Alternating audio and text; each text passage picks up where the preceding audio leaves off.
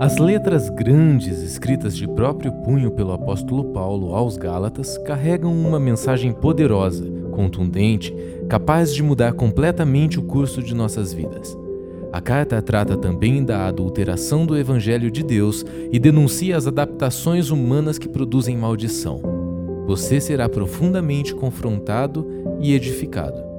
Bem-vindo à série Anátema o Outro Evangelho está fazendo essa série, Anátema, é, você, nessa altura, você que já sabe o que significa anátema, né? Anátema é, por mais que ah, às vezes a gente, a gente fica pensando o peso que tem essa palavra, é que anátema literalmente significa maldito seja, amaldiçoado seja. Então é uma palavra forte, né? Anátema, o outro evangelho. Então nós estamos falando sobre Paulo aqui nessa sua carta que ele está combatendo, ele está realmente amaldiçoando qualquer tipo de evangelho que não seja o evangelho santo do nosso Senhor Jesus, que não seja a história que nós estamos contando vez após vez aqui. Então essa série Anátema vem no momento em que nós estamos, é, como igreja no Brasil, em todos os lugares, combatendo outros falsos evangelhos, assim como aconteceu por toda a história. Desde os, os primeiros tempos da igreja do primeiro século até hoje, nós estamos é, buscando como Paulo ter a santidade do Evangelho no nosso meio, a pureza. Nós queremos construir isso como família juntos. Eu gostaria de, antes de mais nada, fazer a leitura bíblica com você da porção de hoje, da que nós estamos fazendo hoje. Então, mais uma vez, se você não ouviu as primeiras palavras, elas estão, a gente estava com atraso um pouco, mas a gente está com tudo em dia nas palavras online agora, então você pode ir no Spotify, no Deezer, no seu player de podcast favorito aí, é, ou mesmo no YouTube, e ouvir as palavras. Nós temos já uma introdução, mais duas palavras do capítulo 1. Então, só nesses, nesses 12 primeiros versículos nós já temos, já temos três palavras para você ouvir. Então é bastante coisa. Nós vamos aqui nessa jornada até maio ainda, só nessa série de Gálatas. E nós queremos pegar todos os versículos aqui. Nós queremos fazer um estudo expositivo da carta aos Gálatas, como temos feito. Então hoje vamos para a porção do versículo 13 até o 24 da, da epístola, do primeiro capítulo da, capítulo da epístola aos Gálatas. Então abra sua Bíblia, se você tiver ela aí. Se você tiver seu celular, quiser usar ele também, pode, mas deixa no modo avião, não deixa nada te distrair agora. Foca aqui, então Dá uma desconectada aí das coisas ao seu redor para que a gente possa juntos mergulhar nessa porção das Escrituras nessa manhã. Gálatas, é, no primeiro capítulo, a partir do 13, vamos ler juntos. Então, essa porção do texto bíblico. Gálatas 1, 13. Porque ouvistes qual foi o meu proceder outrora no judaísmo como sobremaneira perseguia eu a igreja de Deus e a detestava, ou devastava. E na minha nação, quanto ao judaísmo, avantajava-me a muitos da minha idade, sendo extremamente zeloso das tradições de meus pais. Quando, porém, ao que me separou antes de eu nascer e me chamou pela sua graça, aprove revelar seu filho em mim, para que eu pregasse entre os gentios sem detença, não consultei carne e sangue, nem subi a Jerusalém para os que já, já eram apóstolos antes de mim, mas parti para as regiões da Arábia e voltei outra vez para Damasco. 18. Decorridos três anos, então subi a Jerusalém para avistar-me com Cefas e permaneci com ele quinze dias. E não vi outros dos apóstolos, senão Tiago, irmão do Senhor, Ora, acerca do que vos escrevo, eis que diante de Deus testifico que não minto. Depois fui para as regiões da Síria e da Cilícia, e não era conhecido de vista das igrejas da Judéia que estavam em Cristo. Ouviram somente dizer: aquele que antes nos perseguia, agora prega a fé que outrora procurava destruir. E 24: e glorificavam a Deus a meu respeito. Incline a sua cabeça por um instante, vamos orar juntos, pedindo iluminação do Espírito nessa manhã. Pai, nós te exaltamos por tua santa palavra, nós te exaltamos por essa preciosa carta aos Gálatas que falou para aquela região naquele tempo, mas que fala tão forte audivelmente ainda para nós hoje aqui em Curitiba, para nós no Brasil, para nós em toda a terra como tua igreja. E nós exaltamos o seu nome nessa manhã e te glorificamos porque nada, absolutamente nada tem o poder de transformar as nossas vidas como a tua palavra. Nada como o teu espírito que se move constantemente pode nos tocar pode fazer com que esses versos se tornem vida dentro de nós nessa manhã. Por isso nós te pedimos agora sobre nossas mentes e corações, brilhe a tua luz, Pai. Brilhe a tua luz sobre nós com o espírito de sabedoria e revelação, que o mesmo Paulo orava que hoje nós oramos uns pelos outros, que você dê para nós compreensão, iluminação, luz sobre as nossas trevas, sobre o nosso coração e sobre as escamas que muitas vezes estão sobre os nossos olhos. E que nós possamos ser mudados pela tua palavra, para que o Evangelho, a boa teologia, a, a doutrina, a sã doutrina possa realmente fazer efeito no nosso dia de amanhã e todos os dias da nossa vida, na nossa casa e em todos os lugares onde colocarmos a planta dos nossos pés. Em nome de Jesus eu oro pelos meus irmãos aqui, pela tua igreja nessa manhã e por todos aqueles em que a quem essa, essa palavra um dia alcançar, seja por todas as formas possíveis, nós abençoamos toda a tua igreja em nome de Jesus. Amém? Amém? Isso aí. Gente, lembrei aqui, se você precisar do berçário, a gente tem lá embaixo também. Se tiver bebê e quiser trocar, você pode usar lá embaixo, fique, fique à vontade para isso também. É, mas é uma, é uma alegria nós continuarmos aqui essa carta e eu quero basicamente usar alguns slides para a gente poder ter uma, uma compreensão melhor. Então, a palavra dessa manhã tem como título A Surpreendente Graça de Deus, porque esse é o tema dessa história de Paulo. Aqui você viu até agora basicamente um testemunho maravilhoso de Paulo, e esse testemunho é só pela graça de Deus. Então, nós estamos com o compromisso de pregar o Evangelho a cada semana aqui, e a graça de Deus é o tema central do Evangelho, é o que gerou o Evangelho, é o que fez com que eu e você pudéssemos estar aqui nessa manhã. Por isso nós lembramos disso todos os domingos, que nós não estamos aqui por vontade própria, senão por convite do Senhor, senão pela graça dele que nos alcançou um dia. Então, a, a ideia central de Paulo aqui é que ele constrói toda essa narrativa, constrói toda a história dele, contando o testemunho, não só nessa porção da, de Gálatas, mas em toda a carta, com três coisas em, em pensamento e com três coisas queimando dentro dele. E a primeira delas é o senso de urgência. Então, a urgência de Paulo é, é, algo visível desde o primeiro momento. Então, a gente falou aqui que essa é a única carta que Paulo não tem elogios, ele não chega falando muitas coisas, ele vai direto ao assunto. Ele fala: Eu não aguento, eu não acredito que vocês estão deixando o Evangelho. Eu não acredito que vocês estão voltando para aquilo que antes vocês viviam. Então, o senso de urgência de Paulo, nos Gálatas, é muito claro. Além de urgência, Paulo vem com muito confronto. Então ele não começa de leve, ele começa já falando de forma pesada e dura, e, e ele mesmo fala sobre o tom de voz que ele estava usando ali, que não era uma brincadeira, não era uma cartinha ali para ter muito furufuruzinho, era uma coisa muito direta mesmo. Então, urgência, confronto e defesa é outra característica de Paulo nessa carta. Ele tem uma defesa real pelo Evangelho, ele não está brincando com o Evangelho. Então, isso é muito visto. É, em todos os versículos dessa carta. Isso acontece porque não era simplesmente uma urgência, um confronto e uma defesa por qualquer coisa. Mas o que estava em jogo aqui era o cerne do Evangelho, era o porquê do Evangelho, que é a justificação baseada na fé, somente por Cristo, somente, através da graça, somente, para a glória de Deus, somente. Então, Paulo ele não estava brincando com uma coisa que era do gosto dele, ele fala, não, não estou gostando que vocês estão se comportando assim aí, eu não estou gostando disso. Não, ele está comprometido com uma coisa maior, que é a justificação pela fé. Era isso que estava em jogo aqui. Por isso ele mostra urgência, confronto e ele defende o Evangelho. E a estrutura e o conteúdo dessa carta aos Gálatas, ela nos mostra somente uma coisa: que a graça sustenta cada passo da nossa vida que a graça sustenta cada passo da vida cristã. Então isso está muito claro, a graça sustenta cada passo da vida cristã.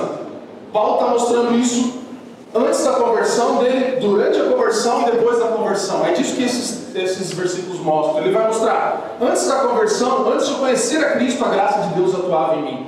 No processo de eu conhecer a Cristo, de me converter, a graça de Deus estava atuando em mim.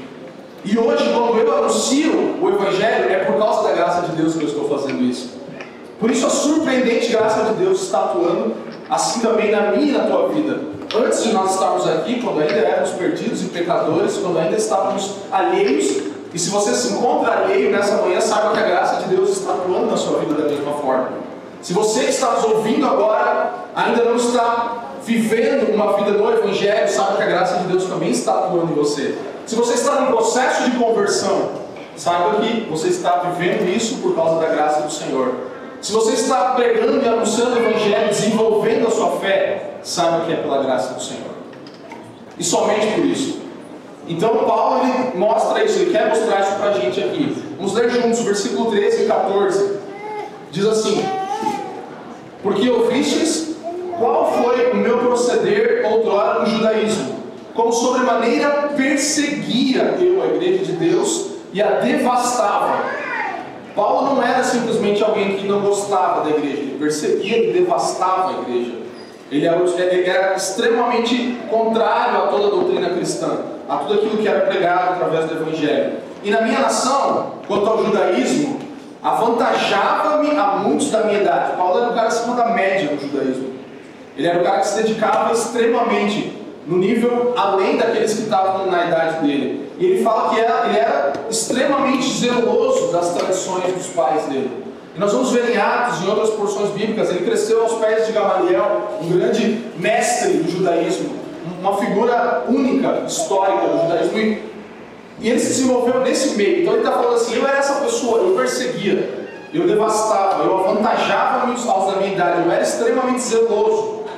Paulo, ele, ele é um testemunho que aponta para a graça de Deus desde esse momento. Desde essa hora em que ele era pior, ele obviamente não se converteu por reflexão. Ele não parou e pensou, tipo assim, não, o que eu estou fazendo não está muito bom. Ele, ele era convicto do que ele fazia quando percebia a igreja. Ele não era uma pessoa que estava pensando que aquilo não era bom. Ele sabia que aquilo era o que ele nasceu para fazer, perseguir a igreja. Ele sabia que ele deveria devastar quanto mais crentes possíveis e matar aqueles que ele visse na frente dele. Ele não tinha medo disso, ele sabia que essa, essa era a, a mentalidade dele, era a vida dele, era o coração dele, era o proceder dele. Por isso a gente não tem como dizer que a conversão de Paulo é um simples produto da razão dele. Não tem como você achar que Paulo pegou a Bíblia, começou a ler e falar, cara, isso aqui faz sentido. Não, por ele nada fazia sentido do Evangelho. Não tinha sentido no Evangelho, tinha sentido em proteger o judaísmo, em proteger aquilo que ele cresceu fazendo. Em fazer tudo para proteger aquilo que os pais dele tinham ensinado ele, conforme ele mesmo fala. Então eu quero te mostrar, em primeiro lugar, aqui nessa manhã, o Paulo como perseguidor. O Paulo perseguidor ele era intolerante, ele era assassino, ele era um aprendiz sistemático, ele era realmente dedicado, ele era zeloso pelo fim do cristianismo. O que estava na mente dele era acabar com o cristianismo. Ele era zeloso nisso, ele se dedicava em saber como ele poderia fazer isso e ele não fazia isso de qualquer forma, ele tinha razões dentro dele para isso. Que ele julgava justas. E ele era também um cumpridor rigoroso de regras religiosas. Então, Paulo era o cara que cumpria tudo exatamente. Paulo não era o cara que chegava atrasado para a lição lá do, do estudo judaico, ele era o cara que estava lá antes. Ele era o cara que fazia tudo. Ele, ele não chegava e, e, não sabia ah, o que a gente vai aprender hoje aqui da Torá, ou das leis cerimoniais, ou etc. Ele já sabia todas elas.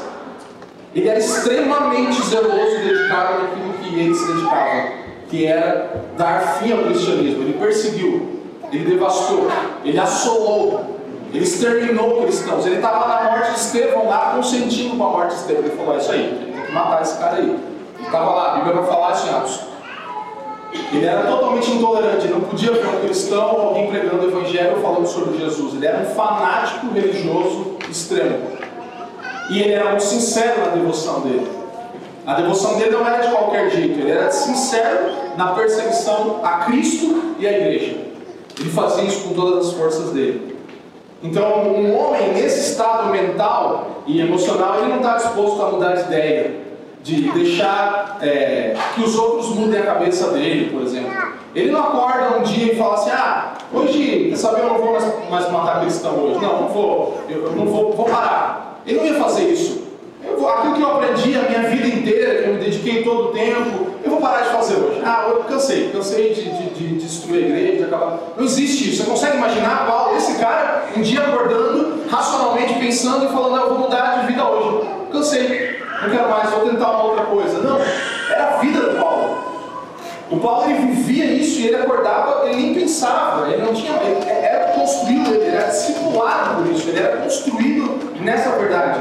Não tinha como alguém convencer, não adiantava, podia sentar todos os teólogos, os filósofos e tentar convencer Paulo. Ele, sabia o que ele queria, o que ele fazia. É isso que Paulo está dizendo aqui. Eu era esse cara. Somente Deus podia fazer isso. E ele fez.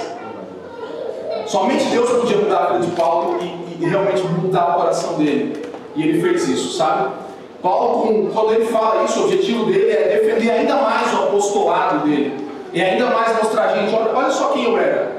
Ele quer provar que, que o Evangelho é algo autêntico, que o Evangelho realmente pode transformar a vida de uma pessoa. Ele quer dizer, eu, eu não fui convencido de nada. É o Evangelho, é o poder, é a revelação de Cristo a mim que realmente me mudou. Essa é a ideia de Paulo. Ele está aqui contando a história dele para mostrar, gente, é, eu fazia tudo. Eu era o cara, eu era, eu, eu era o cara do mérito e do esforço. Se tem mérito e esforço, eu era esse cara. Justiça própria era o sobrenome do Paulo, era Paulo Justiça Própria, era o nome dele. Ninguém superava o Paulo. Eu falo assim, cara, não tinha um cara que era mais do que eu. Eu era o cara que, se era para fazer o que tinha que fazer com zelo, eu fazia. Não precisava me ensinar, não precisava, eu fazia. Então, Paulo é esse cara que fazia, que, mérito, justiça própria. Por isso que o combate aos gatos aqui, que está justamente contando toda, toda a carta, é esse. Gente, não adianta vocês quererem fazer pela justiça própria, alcançar a salvação por méritos, ou por esforços, ou por obras. Eu já fiz isso. Eu já passei por esse lugar, já fiz de tudo do melhor jeito possível. Mas o texto continua, e Paulo parece que continua falando, apesar de tudo isso, Deus tinha planos diferentes para mim. Eu era esse cara, mas Deus tinha uma outra história para minha vida. E justamente o versículo 15 vai dizer, quando porém então eu fazia isso, eu devastava, eu tal, tal, tal, eu pá. Quando, porém, ao que me separou antes de eu nascer e me chamou pela sua graça, aprove revelar seu filho em mim, para que eu pregasse entre os gentios sem detença. Não consultei carne e sangue. Isso é o quando, porém, de Paulo. Isso é quando Deus entra em ação na vida de Paulo. Quando, porém, ele me separou quando, porém, ele me chamou antes de eu nascer, quando, porém, aprove a ele, agradou a Deus revelar o seu filho a mim, para que eu pregasse, para que eu anunciasse esse evangelho. Então você vê quatro coisas aqui, eu quero falar sobre elas. Primeiro, que Deus separa Paulo, Deus chama Paulo, pode voltar um pouquinho, e, Deus revela o seu filho a Paulo, e depois Deus dá essa missão a Paulo pregar Evangelho. Então nós vamos passar por esses quatro pontos aqui, tentar entender um pouco por que, que Paulo se surpreende e quer que nós e os Gálatas se surpreendessem com, com a graça de Deus. Então você tem quatro pontos. O primeiro deles é que Deus separa Paulo. Então Paulo quer ensinar aqui para nós a eleição incondicional, ele quer mostrar antes de eu nascer, antes de tudo isso acontecer na minha vida, e mesmo depois que tudo isso tinha acontecido, incondicionalmente o Senhor me chama. Ele me separou antes de eu nascer, Paulo está falando. Isso é eleição, isso é um chamado, é, isso, isso é uma, é uma escolha de Deus na vida de Paulo, independente de quem ele era. E ele está deixando isso muito claro. Antes de eu nascer, o Senhor já tinha me, me, me eleito, me separado. A vida inteira, a graça de Deus estava modelando Paulo, estava moldando ele para construir dentro dele aquilo que ele deveria fazer, que é anunciar o Evangelho. Então, não é uma coisa que aconteceu de um dia para o outro. Sabe? A vida inteira isso, isso era, era. Por isso que eu falei, a graça está atuando em você mesmo antes de você estar aqui, mesmo antes quando você ainda era contra Cristo, quando você ainda era inimigo de Deus, a graça de Deus estava operando na sua vida e na minha vida. É assim conosco, é assim com aqueles que o Senhor chamou, separou. E Paulo não escolhe Deus, está muito claro isso aqui. Deus escolhe Paulo. Paulo não escolheu Deus. Ele não acordou um dia e falou: Vou tentar dar uma chance para esse Deus aí que, que eu estou perseguindo, para esse Cristo. Não. Deus escolhe Paulo. Fala comigo. Paulo não escolheu Deus. Paulo não escolheu Deus. Deus escolheu Paulo. Deus escolheu Paulo. E agora fala assim: Eu não escolhi Deus. Eu não escolhi Deus. Deus me escolheu. Deus me escolheu. Isso precisa ficar claro para a gente. Isso é o Evangelho. Isso é a base do que a gente está vivendo aqui na Terra hoje. É por isso que nós podemos ser parte da igreja do Senhor. Que não é como você se inscrever para um clube, não é como você fazer uma coisa, participar de uma, de uma obra social, fazer voluntariado. Não é isso, gente. A gente não está falando disso. A gente está falando de Deus nos escolher. Sabe, a gente está falando de nós estarmos em um mundo avesso e Deus nos falar: Eu, eu escolhi, eu te chamei, vem. E aí vem o próximo ponto aqui. A, a fé, na verdade, que Paulo se opôs, né, se tornou um motivo dele viver. Por isso que o trabalho da graça na vida dele fez tantas coisas. E Tim Keller ele fala assim: o Evangelho nos dá um par de óculos através dos quais nós podemos rever nossa própria vida e enxergar Deus, preparando-nos e moldando-nos, inclusive por meio de nossos próprios fracassos e pecados, para nos tornar vasos da sua graça no mundo. Então o Evangelho é isso, é um óculos que você olha para trás e fala, Deus estava trabalhando lá, lá, lá, e me moldando, me preparando para que hoje eu pudesse ser um vaso da graça dele. Amém. Olhar para trás e ver os fracassos, aquilo que nós fazíamos, como o fracasso de Paulo aqui, ainda que muitos de nós não tínhamos 1% do zelo dele naquilo que fazíamos, né? Alguns mais, outros menos. Então, olhar para isso, olhar, para trás desse jeito. Deus agiu assim com Paulo, não porque Deus se agradou de Paulo, não falou, Paulo, Paulo é um cara legal, vamos dar uma chance para Paulo. Não, Deus fez isso porque era o propósito dele agir assim. Ele faz isso com compromisso com a sua vontade. A gente sempre fala isso aqui, Deus não passa a vontade. Ele quer, ele faz. E ele, por sua própria vontade, não porque Paulo tinha alguma coisa para oferecer, ele é comprometido com o Evangelho. Ele fala: o Evangelho vai alcançar Paulo, porque eu quero assim e assim será. Esse é o nosso Deus. Então, nós estamos aqui falando de um chamado, de uma separação. E agora, no 15a, quando porém algo me separou antes de eu nascer, me chamou pela sua graça. Então Paulo está falando, primeiro, ele me separou. Então eu já estava separado desde sempre, mesmo nessa, nessa fase toda do que eu fiz. Agora, em determinado momento específico, Deus me chama. E ele fala, é agora, Paulo. E o que Paulo está falando aqui é que essa chamada é irresistível. Ele está falando, gente, não é assim, é, Deus me chamou pela sua graça, ou seja, uma graça irresistível, um chamado eficaz, a partir de uma eleição que era incondicional, uma, uma coisa que não tinha por que acontecer, Deus ele não só chama Paulo, mas ele chama Paulo eficazmente.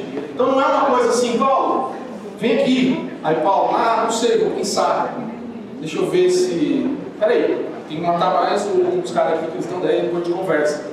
Não, Paulo ele, ele, ele não tem opção, ele está falando assim, ele me separou e aí ele me chamou. E, e nesse chamar, é um chamar e, e vai, não tem um chamar esperando uma resposta de Paulo. O chamado de Deus para mim, para a sua vida é eficaz. Ele é direto e ele tem efeito sobre a nossa vida. Quando, quando, você, quando Deus te chamou, você simplesmente foi. Você não teve resistência. Você pode ter resistência no processo, mas quando o chamado de Deus acontece na nossa vida, nós não temos como dizer não, é isso que Paulo está falando. Eu, eu não pensei mais, eu só fui. Esse é o chamado de Deus na vida de Paulo. E o Keller vai falar também isso, que a graça é esse favor imerecido e gratuito de Deus que está operando de maneira poderosa na mente e no coração para transformar vidas. Isso é a graça de Deus, é eficaz. Lembre-se que Jesus Cristo na cruz não abriu uma possibilidade, ele construiu uma realidade. Ele não estava lá na cruz falando, gente, eu vou aqui morrer na cruz e vamos ver, se vocês me aceitarem como salvador de vocês, aí talvez. Porque senão, se Jesus não tivesse feito aquilo como uma realidade, imagina se ninguém aceitasse Cristo, ele ia embora, ele pegava a cruz, ressuscitei, foi embora, mas não deu certo. Não, não, não rolou. A igreja, eu achei pessoal ia, ia pegar mais junto comigo aqui, não. Não! Você está rindo porque isso seria uma piada mesmo. Não, Jesus ele morreu por mim, por você, eficazmente. Ele morreu por mim, por você, por isso nós estamos aqui. Ele morreu por muitos irmãos que nós ainda não conhecemos, como Jesus fala, que ainda não estão no rebanho. Ovelhas que ainda vão chegar a esse rebanho. Por esses Cristo morreu, foi eficaz, foi uma decisão, foi, uma, foi claro, foi certo, foi decisivo para a nossa vida. E aí Paulo continua, depois disso, aprove, então ele fala, primeiro ele me separa, aí ele me chama, e em terceiro lugar, aprove ele revelar o seu filho em mim. Então ele separou Paulo, chamou Paulo eficazmente, e agora ele revela o seu filho, Deus revela o seu filho, Jesus Cristo, a Paulo. E aí vem a revelação sobrenatural que Paulo recebe. Então, Deus, a gente precisa ter duas perspectivas, preste atenção em mim aqui. Deus ele revela Cristo, em primeiro lugar, para Paulo. Diga comigo, para Paulo. Para Paulo. E em Paulo. E em Paulo. Então são duas coisas. Primeiro, Cristo é revelado para Paulo. Na estrada de Damasco, Jesus aparece, o próprio Cristo aparece ali, e Paulo ele tem uma visão de quem é Cristo. Pronto, isso acontece, isso se desenvolve, e aí começa a acontecer esse processo de revelação de Cristo em Paulo. Isso tudo para que depois, por meio de Paulo, a obra do apostolado dele acontecesse. Então, para Paulo primeiro, dentro de Paulo e depois por meio de Paulo, Cristo é revelado. Por isso que nós temos hoje grande porção daquilo que nós recebemos da Escritura vem desse cara chamado Paulo. Porque o Evangelho atuou nele, a graça de Deus atuou nele, para ele, dentro dele. E hoje isso se estende a nós, a milhões e bilhões de cristãos no mundo inteiro. Então, mais do que uma crença intelectual, Deus ele estabelece relacionamento, sabe? Ele não, não se revelou só intelectualmente para Paulo, mas estabeleceu um relacionamento com ele conosco. E se revela de forma a experimentarmos a revelação dele, primeiro a nós, depois em nós, dentro de nós e por meio de nós. Então a graça de Deus, o Evangelho é para isso, para te afetar, você primeiro, depois dentro de você e depois através de você o Evangelho vai tocando outras pessoas. É isso que Paulo está falando aqui. Então, o quarto ponto que nós chegamos aqui, versículo 16, parte B, para que eu pregasse entre os gentios sem detença.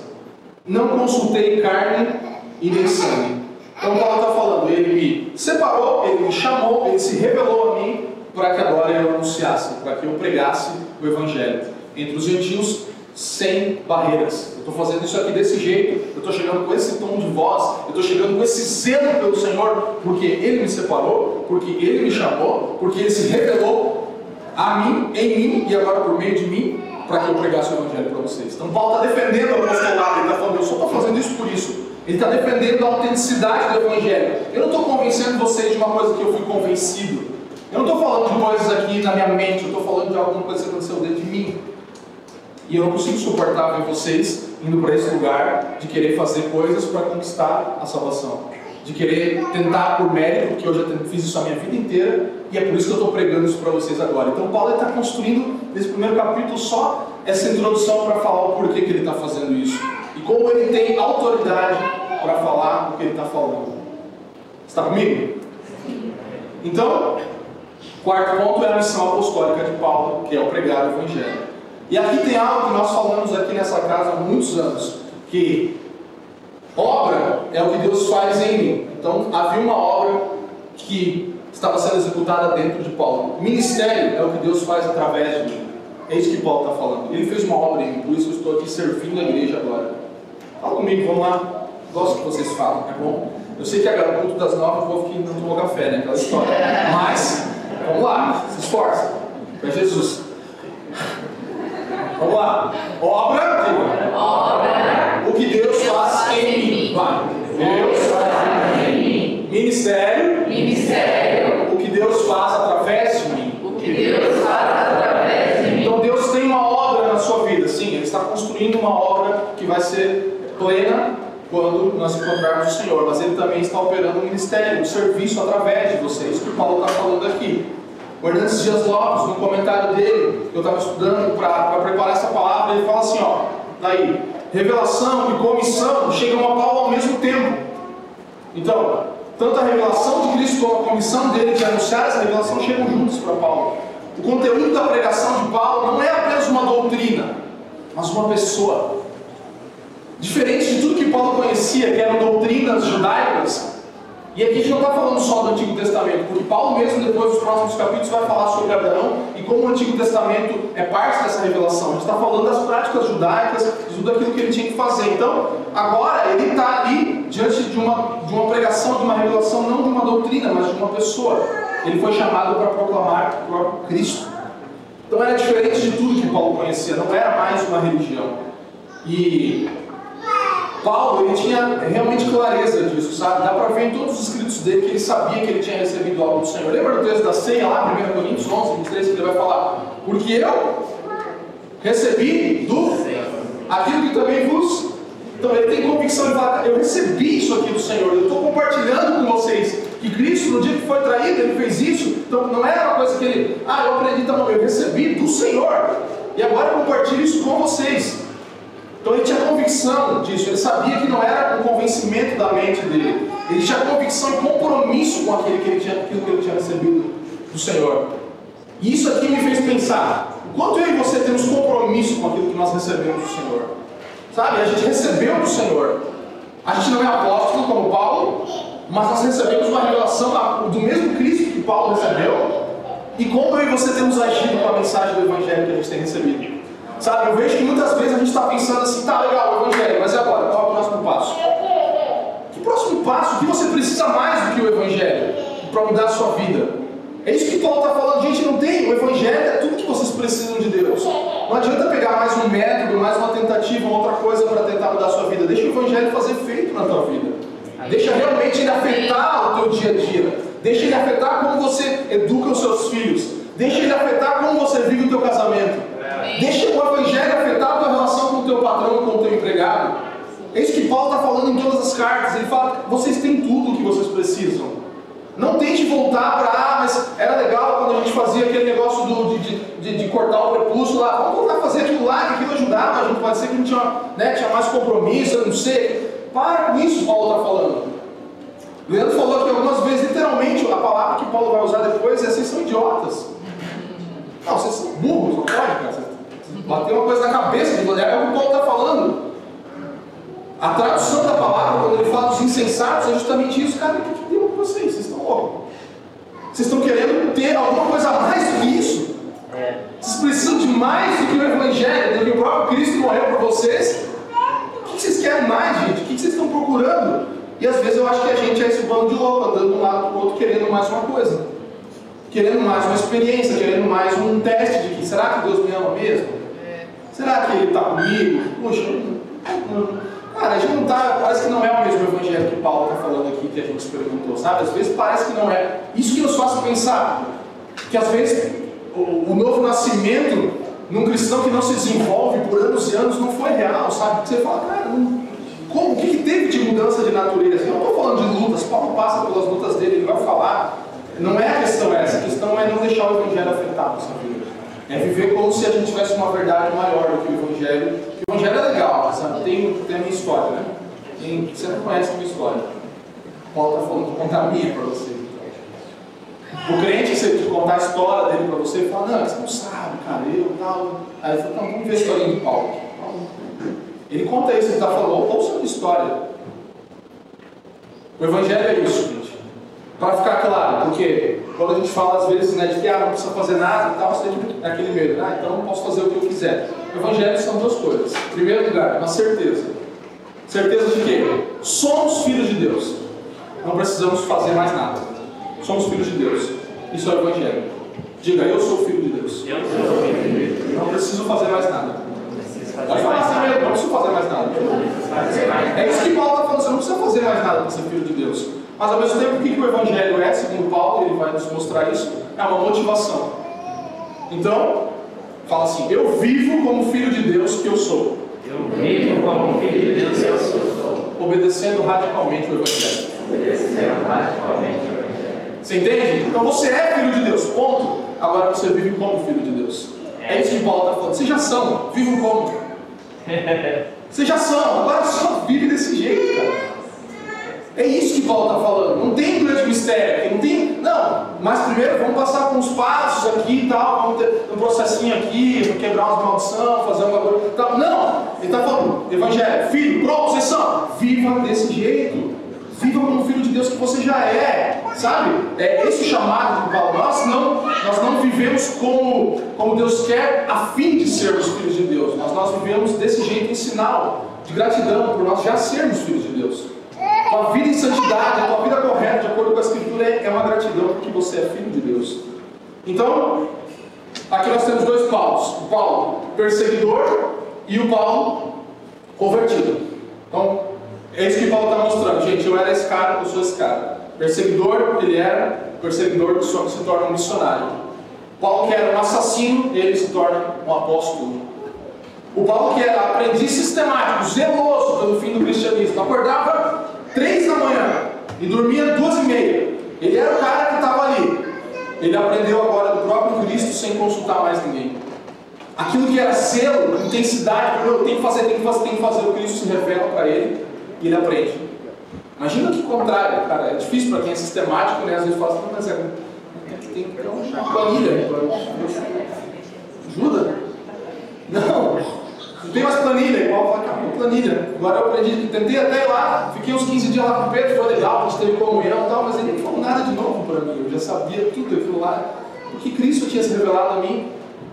Então, o cumpridor rigoroso de regras religiosas agora se torna alguém rendido à surpreendente graça de Deus com um coração pulsante pela mesma graça. O cara que antes era tem que fazer, tem que fazer, tem que fazer, ele fala, me rendo. Quero viver nessa realidade que eu recebi e quero compartilhar. Então, Paulo está mostrando não só o contraste da maldade dele com a bondade do Senhor, mas também como ele tentava alcançar o mérito dele para ser um cara bom, para ser um cara moralmente correto, de acordo com aquilo que ele tinha aprendido, com alguém que agora se rendeu à graça do Senhor. Os versículos 17 ao 22, vamos ler junto, gente. É bastante coisa, né? Eu, eu tento aqui comunicar tudo nesse tempo curto que a gente tem, mas depois ouça novamente essa palavra. Mas fique comigo, vamos lá.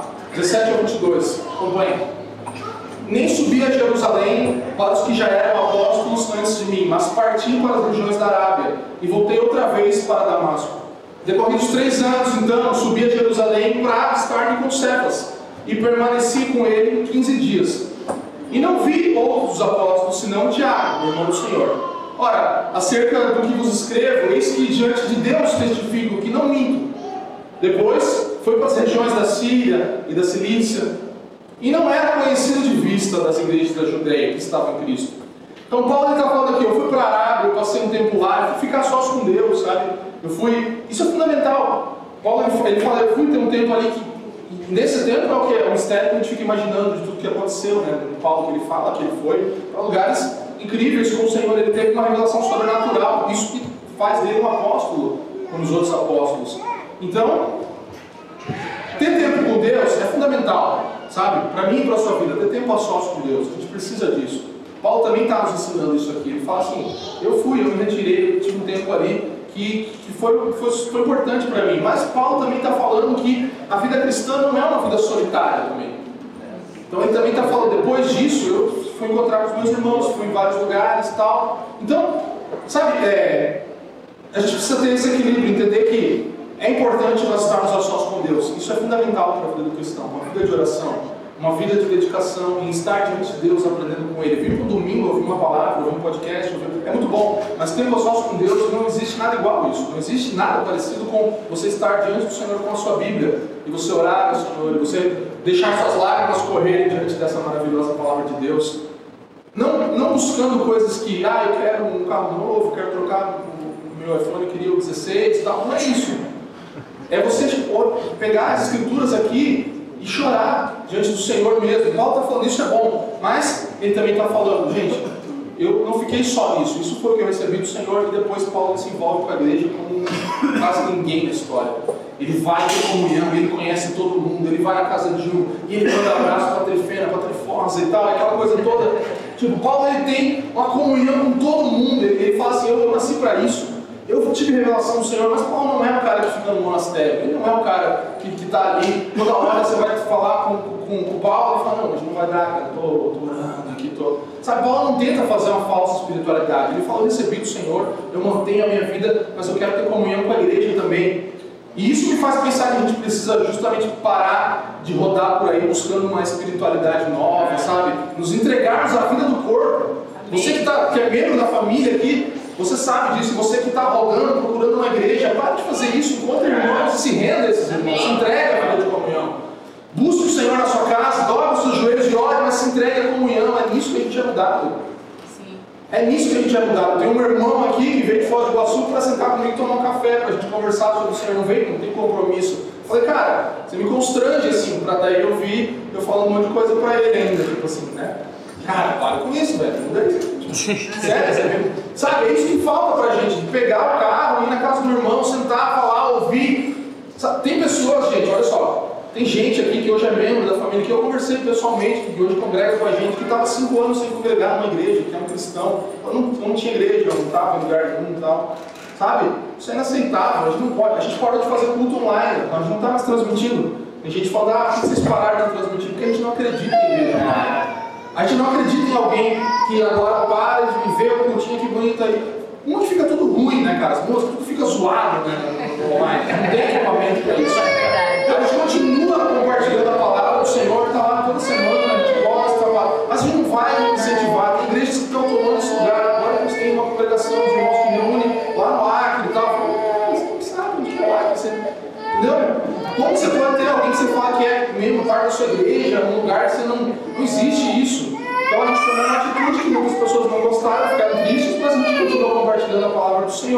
Mas a experiência de estar em um lugar físico com pessoas é insubstituível. E não estou falando culto de domingo, estou falando mais ainda do que a gente faz aqui pra caramba, que é tomar café com os irmãos, casa em casa, se reunir, tomar, se não tiver café, tomar água, tomar chá, bolacha, maisena, faz bolo, faz picanha, faz qualquer coisa. Mas está junto e se entrega ao corpo. E aí nisso vem né, os atritos, uma coisa linda, né? Para lá a louça, daí já fala, a gente confessa o pecado. E é isso.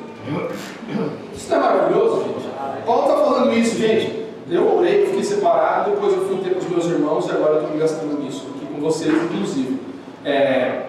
E o foco de Paulo aqui, é, ele está ele tá realmente no nível pessoal. Versículo 23, ele fala assim: ó, ouviu somente dizer Aquele que antes nos perseguia, agora prega a fé que outrora procurava destruir. Então ele está falando, é isso que o pessoal está falando aí. Eles estão percebendo que o cara que perseguia agora prega aquilo que ele queria destruir. Então é totalmente ilógico, não tem, não tem lógica na conversão de Paulo de forma natural. Paulo está no nível pessoal aqui se envolvendo, ele fala, eu sou essa pessoa. É, o evangelho fez sentido para mim, por isso que eu estou falando que ele faz sentido para vocês.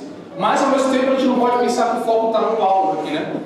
Se eu estava ontem lá vendo com o Lucas o, o, o, lembra do tio Chico, o testemunho do tio Chico? Ele falava, ah, eu, eu, eu matei 385 pessoas, não sei quantos demônios, cara de e tal. E vai falando muita coisa. Aqueles testemunhos que você fala meu Deus, cara, que isso?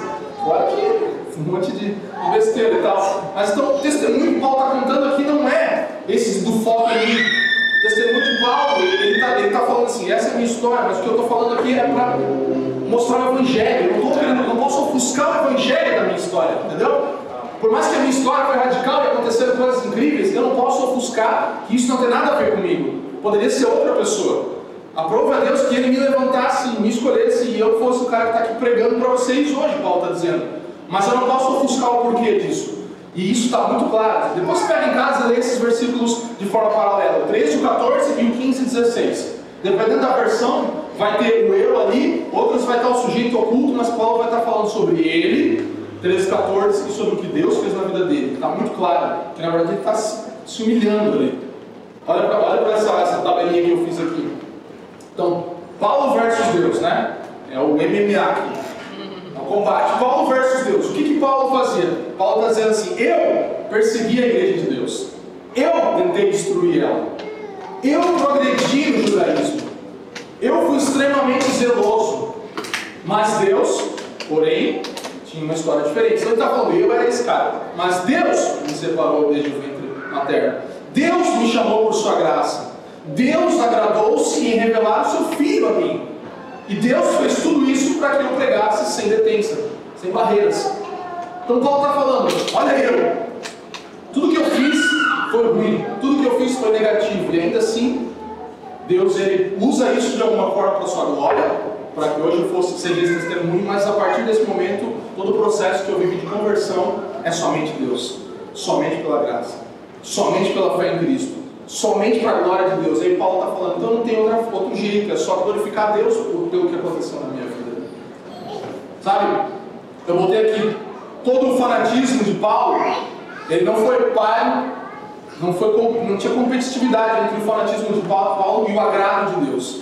Paulo podia ser o fanático que fosse, mas isso não era compatível, não chegava no nível do agrado de Deus, do que, do que agradou a Deus fazer por Paulo, por mais que ele fosse dedicado e fanático. Toda oposição de Paulo a Deus serviu para confirmar e concretizar o seu desígnio, aquilo que ele tinha preparado para Paulo.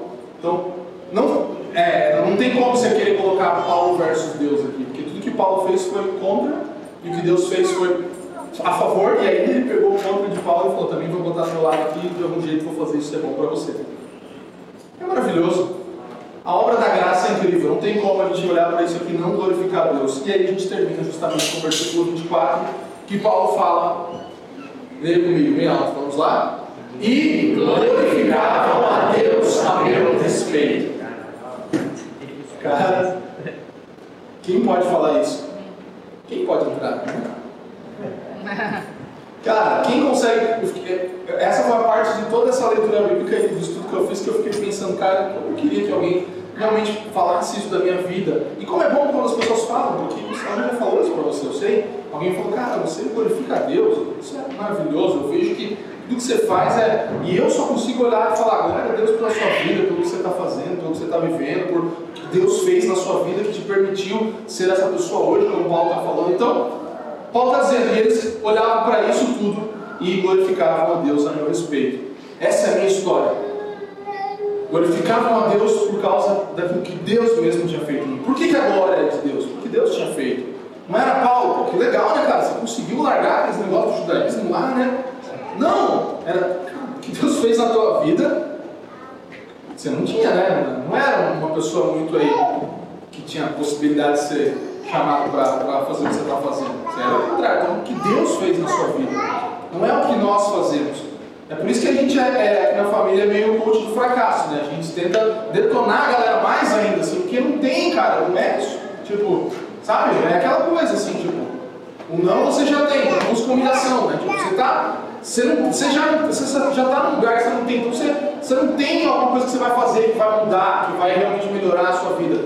A gente tenta, a gente faz uns cursos para melhorar ali, a minha né, pessoal, desenvolvimento e tal. Isso tudo é bom, tem o seu lugar, mas isso não alcança salvação e dignidade diante do Senhor na nossa vida. A gente não consegue fazer nada que mude a nossa perspectiva diante do Senhor e também a gente não pode fazer nada que nos afaste do Senhor, porque Ele nos escolheu, Ele nos chamou e agora nós devemos viver desse jeito. Então a confirmação de que o Evangelho de, que Paulo pregava era mesmo de Deus, era o mesmo que os outros apóstolos pregavam. É isso que, é, é, essa é a conclusão aqui. Então ele fala isso glorificava a Deus ao meu respeito, porque o evangelho que eu prego é o mesmo que os apóstolos pregam. Eu fui ter com os irmãos lá e eu vi realmente, é, tô, agora eu sou parte dessa, dessa igreja.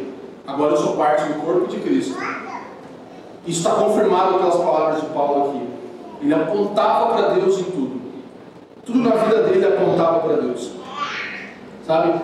E aí a gente pessoalmente precisa olhar para isso e ver o que, que na nossa vida está apontando para Deus, para que alguém possa chegar e falar isso. Cara, eu glorifico a Deus pela vida desse casal, pela vida dessa família, eu glorifico a Deus por vocês. Vocês, sabe, a gente precisa apontar a nossa, nossa vida para Deus, no sentido de que tudo que Deus tem feito é para a glória dele, no sentido de que até aquilo que a gente ainda luta no nosso interior, a gente precisa reconhecer Deus afeta a minha vida pelo Evangelho. Não deixa esses, esses, esses buracos ainda aqui dentro de mim. Eu estou tô, tô tentando lutar contra algumas coisas, mas eu só preciso me posicionar em relação ao filho que eu já sou diante do Senhor. A pessoa que eu me tornei só por causa da graça, só por causa do Senhor mesmo. E eu concluo com isso aqui. O que, que é o Evangelho? O Evangelho é de Cristo, ele vem de Cristo e ele é para glorificar a Cristo. Então glorifica a Cristo. O Evangelho é de Cristo, ele vem de Cristo, ele glorifica a Cristo. Não é uma obra que eu e você conseguimos fazer. E eu quero que você entenda nessa manhã, dentro dessa história toda, dessa série toda, que aqui o que Paulo está falando é justamente isso, mostrando. Eu fui o cara que cumpria regras. Eu fui o cara que era zeloso. Eu fui essa pessoa. E agora eu quero falar para vocês, Gálatas, para vocês, família dos que querem Curitiba, que não adianta. Diante do Senhor, o processo é diferente. Não tem coisas, não tem regras naturais que, que, que eu faça para me tornar melhor diante do Senhor. Ao mesmo tempo, não tem como eu viver de qualquer jeito diante do Evangelho que eu recebi. Eu sou filho de Deus e ponto, e agora eu vivo como filho de Deus, radicalmente mudado por esse Evangelho. Sabe? Então, diante disso, eu gostaria que a gente orasse, que a gente colocasse o nosso coração diante do Senhor nesse momento, que a gente pudesse fazer essa oração.